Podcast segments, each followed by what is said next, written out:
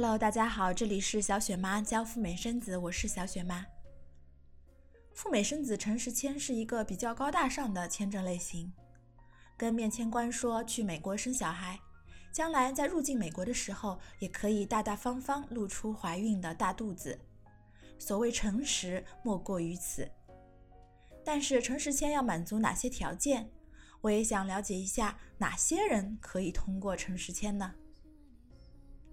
今天，小雪妈有一组在上海的客户，就在上海美国总领事馆通过了生孩子的诚实签。我们来看看他们的条件和面签的经过，希望对你的申请有帮助。废话不多说，让我们进入正题。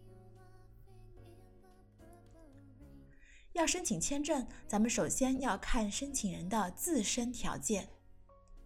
一开始，这组上海家庭来咨询我们的时候。我觉得诚实签对他们来说是喜忧参半。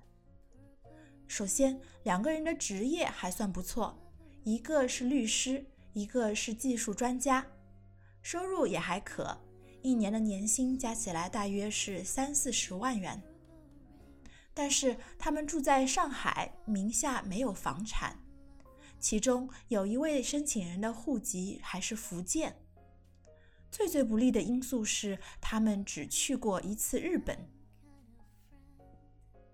综合看他们的硬件条件，如果满分是一百的话，这组家庭小雪妈评估以后可以拿六十五分。在深入交流以后，我觉得他们有戏，因为他们俩的软实力很不错。他们其中一个是律师。口才好，反应也很快，形象也不错，很阳光、很开朗的样子。他还有一个律师资格证，有大大的加分。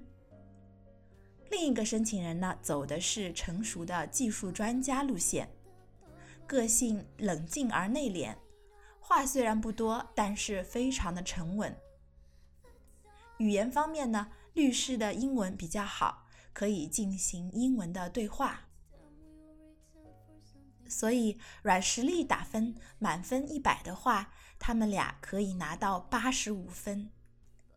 硬件条件加上软实力相加以后，平均分达到了七十五。这样一来，这组八零后家庭还是非常有希望的。为了让申请人做好心理准备，我也告诉他们可能要申请几次。但是他们反而对陈时谦更加志在必得了，即便要申请几次，他们认为也要迎难而上，力争一次就能够拿到。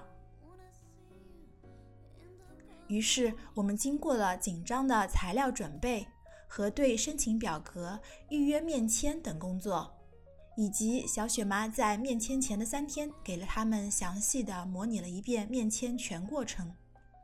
终于，功夫不负有心人，这组八零后律师家庭在上海顺利的通过了城市签。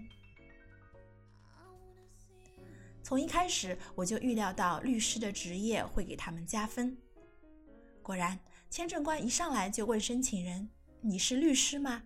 申请人回复说是的。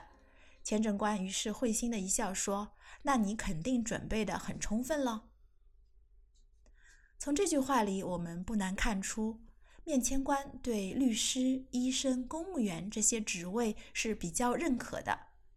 这也验证了小雪妈在喜马拉雅播客的第一百四十四期节目里说的：“什么样的职业能通过陈实签的判断？”在面签过程中呢，签证官还问了他们的户籍、做什么工作的。以及美国的行程和赴美生子的预算等情况，还询问了有没有买保险。在问到预算时候，申请人按照我们给出的预算表格，如实回答了预算金额以及他们准备的存款数额。基本上所有的材料都看了一遍，但是都没有仔细的审查。于是面签过程非常快，仅仅持续了五分钟。白人男签证官就微笑地告诉他们：“可以了，通过了。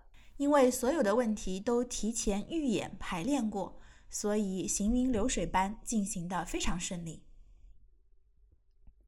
当跨出上海美领馆的那一刻，申请人说：“上海今天的太阳很好，虽然冬天已经来了，但是阳光看起来特别的灿烂。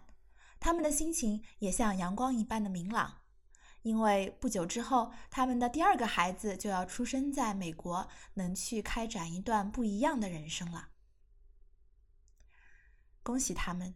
最后呢，我们来复盘一下他们的成功由哪些因素构成。”首先，硬件条件不能太差，至少要达到五十分以上，也就是要超过美国签证申请人的平均水平。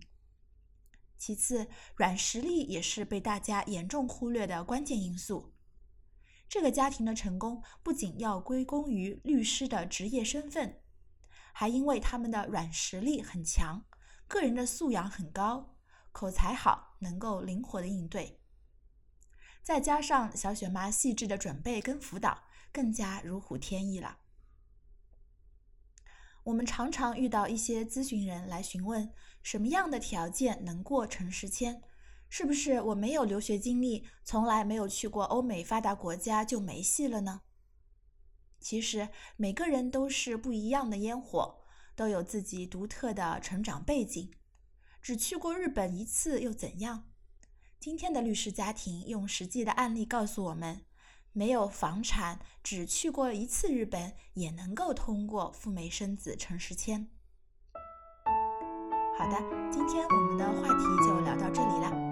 小雪妈提供美国和加拿大的旅游签证和城市签证的代办，提供海外生子的咨询辅导。欢迎大家联系我的微信：五九八七零五九四。五九八七大家的支持，让我们下期再见啦，